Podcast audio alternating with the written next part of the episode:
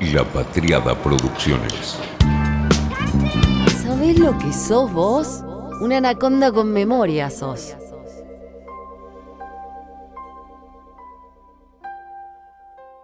Yo fui a ver eh, un recital acá en Buenos Aires que, que Marzolini no nos dejaba ir. Que vino Queen acá Sí. a Vélez. Sí. Y no nos dejaba ir y le dije, lo lamento, Marzolini. Soy sincero. Soy sincero. Le dije, ¿Quién fue a "Lo- pedir lo lamento". permiso? Vos fuiste a decirle. No, yo le fui a decir que me iba. Pero no por falta de respeto, Sí, sí. sino tenemos una oportunidad. En el Queen acá, no vamos a ir a verlo a Vélez. Le digo, es una picardía. Entonces me dice, mirá, Diego, eh, gracias, señor. Gracias. porque era así. Pero se armó quilombo porque vino el Chueco Alves conmigo Sí. y Quirós. Sí. ¿Entendés? Se armó quilombo, bueno, después que habíamos ido. ¿Y, la- y lo fueron a ver? la fuimos a ver, sí. Ajá. Sí, me regalaron todo. Lástima que eran ingleses, pero bueno. Quizás lo- los futbolistas nos identificamos con los rockeros. Me regalaron todo. Lástima que eran ingleses, dice. Por eso lo amaban en Escocia.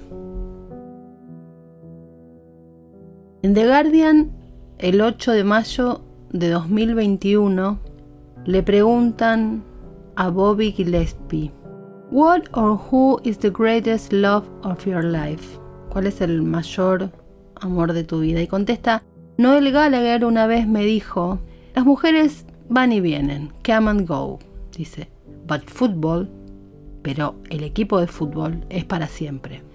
So it has to be Celtic, dice, contesta Gillespie.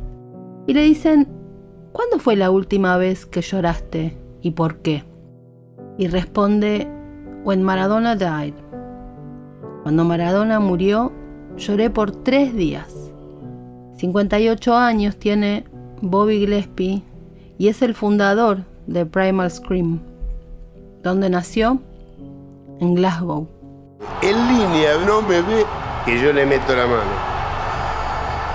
Y el árbitro está mirándome y dice gol.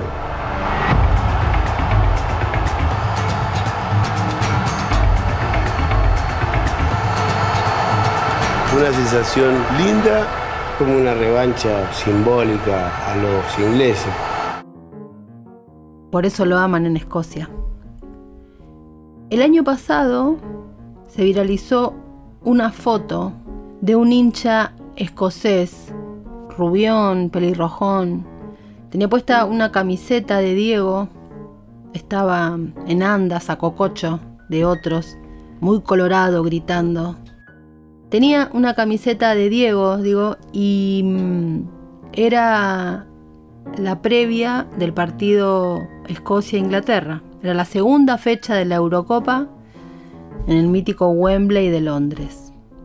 Después hubo otras, en la previa, por ejemplo, del partido entre República Checa y Escocia, y quienes aún no conocían el fenómeno supieron que hay unos locos de pollera y careta de Maradona, que enfrentan a los ingleses cada vez que pueden con ese gesto y sus ropas, y van a donde va su equipo.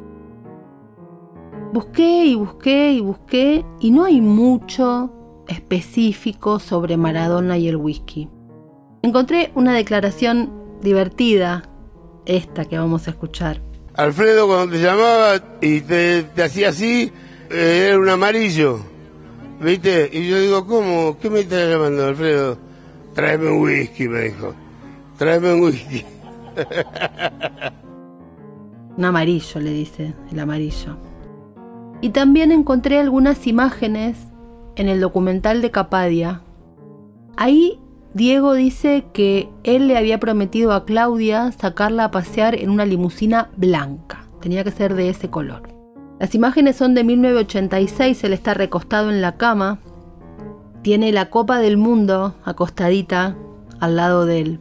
Las paredes son de ladrillo a la vista, muy ochentas, pero muy módicas para un campeón del mundo. Se ven las chancletas, las adiletas, la virgencita, un póster de Valeria Lynch, una mina en bolas, que confiesa Diego lo motivó y una botella de chivas. He dicho muchas veces y sostengo que no termino de comprender cómo es que Escocia y Argentina no somos territorios mutuos de ultramar. Ustedes, nosotros, el whisky, Maradona, pensalo. Tengo una teoría. Nadie puede dudar del amor que los napolitanos sienten por Maradona. Es tanto que hasta a veces se lo compara con lo que sentimos los argentinos por Diego. Pero nadie puede despreciar el amor escocés por Maradona. Y no es que se puedan comparar en mediciones de amor, en el amorómetro. No se pueden comparar, porque son diferentes, porque implican un amor diferente, por lo que implica el whisky. Paso a explicar. Es otro amor. En Nápoles es el amor a lo Mastroianni, el intenso del romanticismo. No en vano dicen que el italiano es el idioma del amor. Lo de Escocia es de otro orden, es del orden de la bravura, el orden de lo que también te da el whisky. El whisky no te pone en pedo como el vino, que te duerme. Te pone bravo, te pone Braveheart, te pone Wallace. Es el amor desde la ira, es el amor desde la bravura. Por eso le celebran tanto el gol con la mano. El gol con la mano por sobre el otro. Exactamente, Pablo Cormick. Es por eso. Por animarse a meterse con el poder que es para ellos Inglaterra. Desde la rebeldía. Bueno, decilo mejor vos, Pablo. El amor incondicional de los escoceses por Maradona nació el mismo día en el que Diego pasó de ser un jugador brillante a convertirse en el autor del mejor gol de la historia de los mundiales.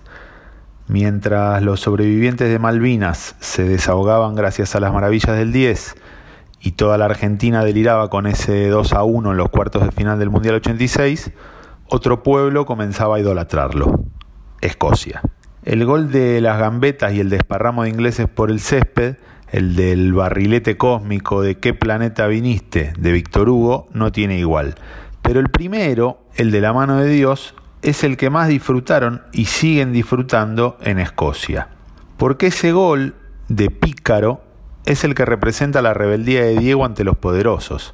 Ese gol es hacerle frente eludiendo las reglas del juego que ellos mismos inventaron para dejarlos afuera de un mundial. Para los escoceses, que se habían quedado afuera en la primera ronda de México, fue el motivo principal para tener un seleccionado por el que alentar ese que había dejado afuera a su acérrimo rival, a Inglaterra.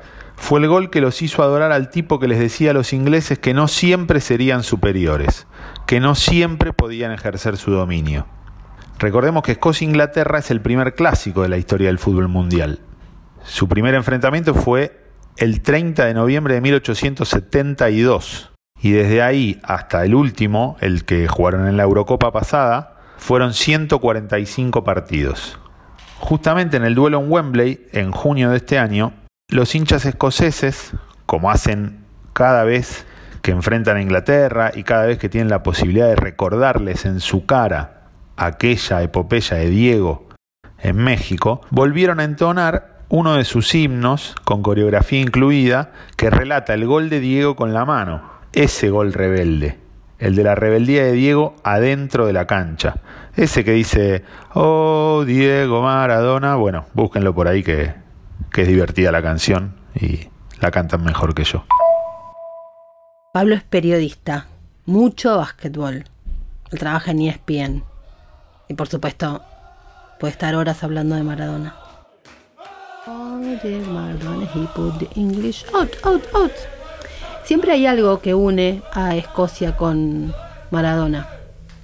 Un rugbyer, por ejemplo, Ramiro Moyano, un chico de Tucumán, que se unió al Edinburgh Rugby y obvio, a la primera nota que le hicieron le preguntaron por quién, por Maradona.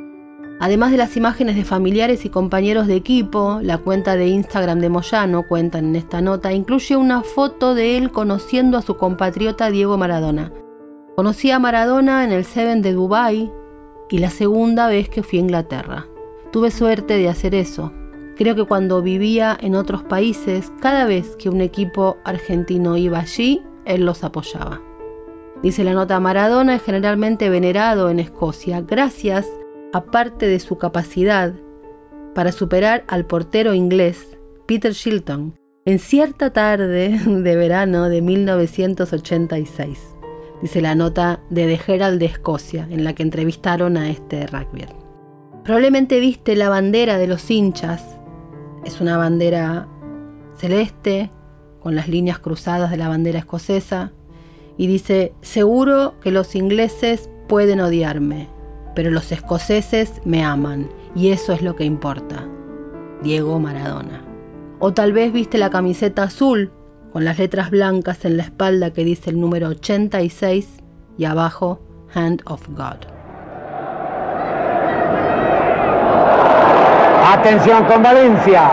Maradona cerca. Se suma Outes. La pelota para Maradona. Maradona habilitado. Adentro está Outes. Maradona. Maradona. ¡Gol! ¡Gol!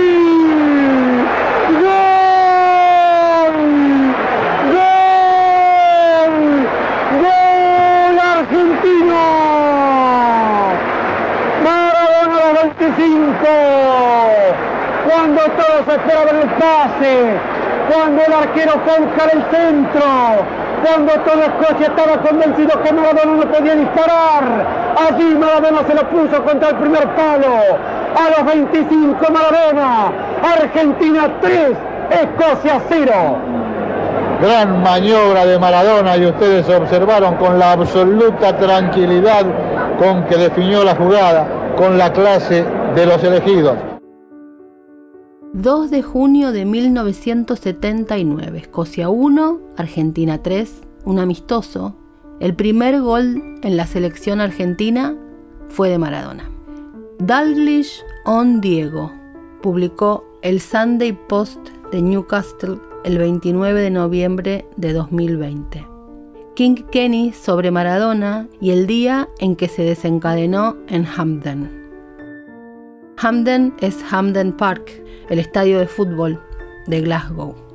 Dice la nota, era la primera vez que vestía la camiseta argentina número 10, el primer gol de su país y la primera vez que alguien en Escocia veía a Diego Maradona en acción.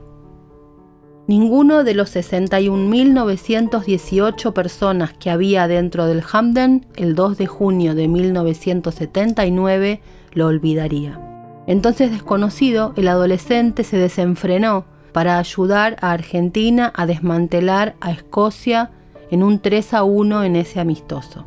El legendario escritor deportivo del Sunday Post, Doug Bailey, estuvo allí y no se perdió el asombroso talento del jugador que pronto se convertiría en uno de los mejores que el mundo haya visto. Ayer, nuestro ex redactor jefe de fútbol recordó el día y el jugador. Era como una pelota de goma en Hamden. Cada vez que lo pateaban, simplemente se recuperaba de nuevo. Así que no se podía entender por qué los chicos de Escocia seguían pateándolo. No se podía jugar. Ese fue el caso durante gran parte del resto de su carrera. Al día siguiente, Así es como Doug comenzó su informe del partido. Por cada mujer, hombre, que haya tenido la mala suerte de no llegar a Hamden, tengo malas noticias. Te perdiste el regalo de tu vida. Y podría pasar bastante tiempo antes de que tengas una segunda oportunidad para echar un vistazo al señor Diego Maradona. Si este joven de 18 años no se convierte en lo mejor desde el pan de molde, mi madre es un cowboy. ¿Qué jugador es? Y por lo que parece no tiene derecho a hacerlo. Tiene poco más de la altura de la rodilla de un saltamontes. Apenas llena sus pantalones cortos y tiene un par de piernas como troncos de árboles, pero tiene la feliz habilidad de estar siempre cerca cuando es necesario y tiene una habilidad y un ritmo alucinantes. Oh sí, casi lo olvido, nunca cabeció la pelota, ni una vez, y no sé si la tocó con el pie derecho, y si lo hizo, debía haber estado parpadeando justo en ese momento. Dice la nota que viene con una copia de un diario viejo donde se lo ve a este Diego jovencísimo, con la camiseta de Escocia, sonriente, con esos dientes enormes y esa risa pícara de nene que conservó hasta morir. Y el título de la nota dice Now if only he could change to Mac Adona. Algo así como si tan solo se pudiera cambiar su nombre a Macadona. He aquí un espectáculo, dice el diario, que alegraría todos los corazones escoceses. La nueva maravilla argentina de 18 años, Diego Maradona, con un jersey, una camiseta de Escocia, al final del juego de ayer en Hamden. Oh Diego Maradona. He put the English out, out, out. Hay un par de curiosidades que vinculan a Maradona con el fútbol escocés. Diego metió su primer gol con la selección mayor el 2 de junio de 1979, en un amistoso que Argentina ganó 3 a 1 en Handen Park. Otra perlita para buscar, un golazo con una definición de un jugador experimentado cuando Diego tenía recién 18 años. El 19 de noviembre de 2008, Maradona debutó como entrenador de la selección, en otro amistoso, también contra Escocia, y otra vez con Handen Park como escenario. En los días previos, Terry Butcher, uno de los ingleses a los que Diego gambeteó en el gol de todos los tiempos y que en 2008 era ayudante del entrenador de Escocia, dijo en una entrevista que Maradona era un tramposo, que le encantaría verlo perder y que él no lo iba a saludar. En la conferencia de prensa previa al partido, Maradona le respondió, con esa sonrisa pícara habitual en él, que podía dormir igual si Butcher no lo saludaba.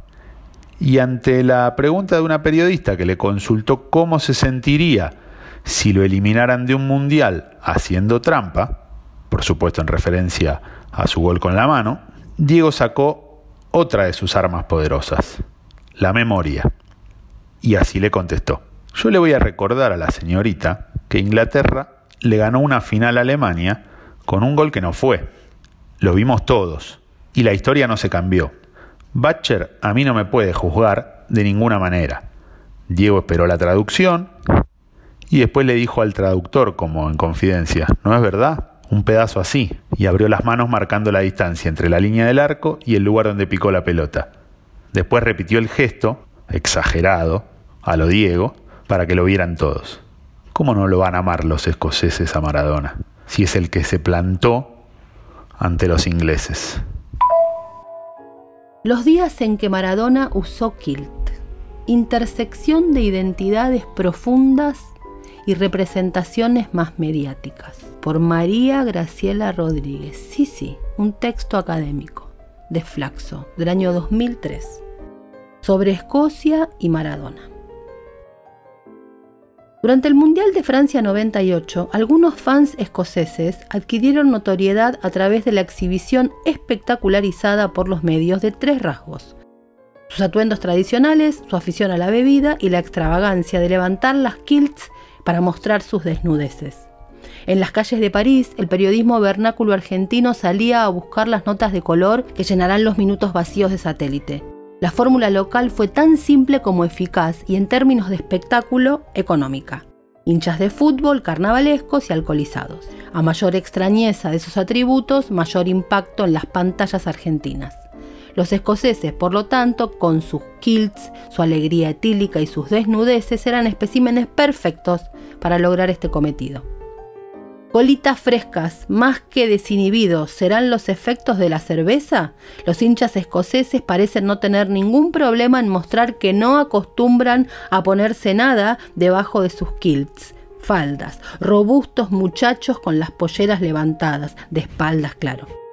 Clarín Deportivo, 11 de junio de 1998.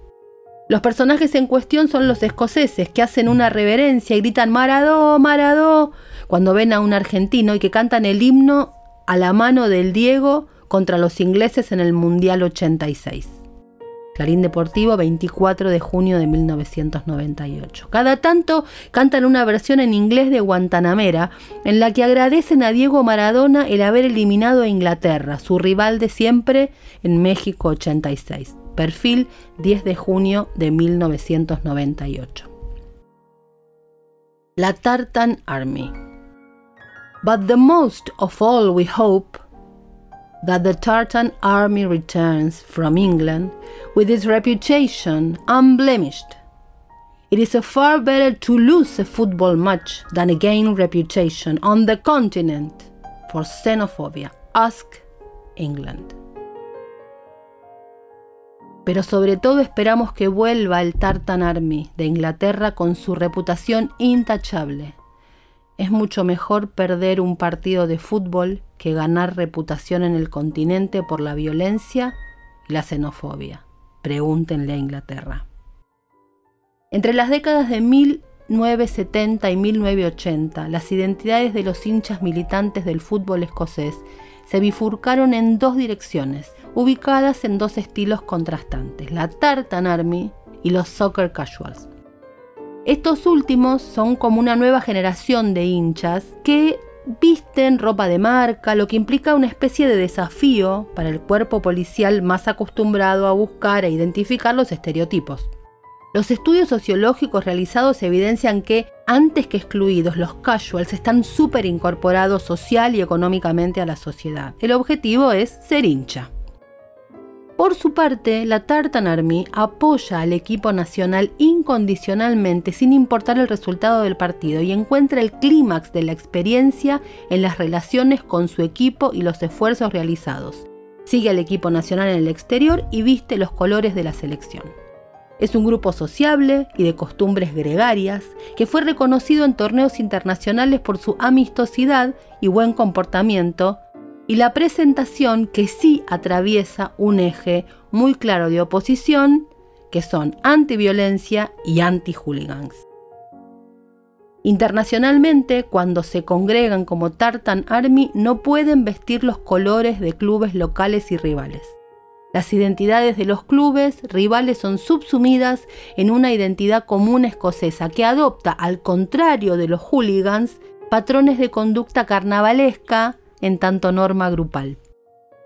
Las diferencias entre los hinchas son superadas por el sentido de pertenencia grupal, el consumo de alcohol, el sentimiento anti-inglés, la identidad masculina y el comportamiento gregario. Y agrego yo y Diego Armando Maradona. Maradona no usa kilt. Maradona funciona como mediador entre identidades, en tanto permitió coyunturalmente definir qué es ser escocés oposicionalmente a qué no es ser inglés, pero también qué es ser argentino. La serie con la que enlaza Diego Maradona en la confrontación con Inglaterra recorre desde la mano de Dios a la propia reivindicación realizada en la Universidad de Oxford. El hooky pooky, He put English out, out, out, que cantaban los grupos de hinchas escoceses a favor de Diego Maradona por haber dejado afuera a los ingleses, muestra a Maradona como una Dalid de esta lucha desigual, con un ingrediente agregado que es lo que permitió que la triangulación adquiriera sentido. Ambas naciones tienen una colocación periférica respecto de Inglaterra aunque por diferentes motivos. Si la mano de Dios de Diego Maradona ofreció la recompensa de una satisfacción moral en el contexto argentino, para la Tartan Army el obsequio de Diego Maradona pudo haber sido entendido como un obsequio al mundo, y en especial a los más necesitados. Los cantantes del Hooky Pooky se autoatribuyen en esta coyuntura la categoría de persona necesitada.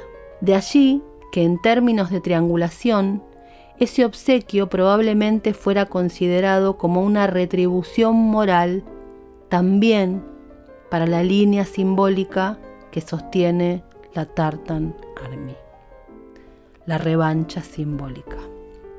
Una sensación linda como una revancha simbólica a los ingleses. Fue el Diego, en kilt y bebiendo en un pub escocés como en este pequeño lugar de minutas que tiene una barra de whisky modesta, un Johnny Walker Red, otro blend, el Famous Grouse, hay Jack Daniels y hay apenas dos o tres single malt. Tienen unas poquitas comidas, pastas, minutas, un menú sencillo. Queda en 57 Montgomery Street, en Edimburgo. Quizá te puedas cruzar con algún miembro del Tartan Army. El café se llama Café Maradona. Fue una realización de La Patriada Producciones.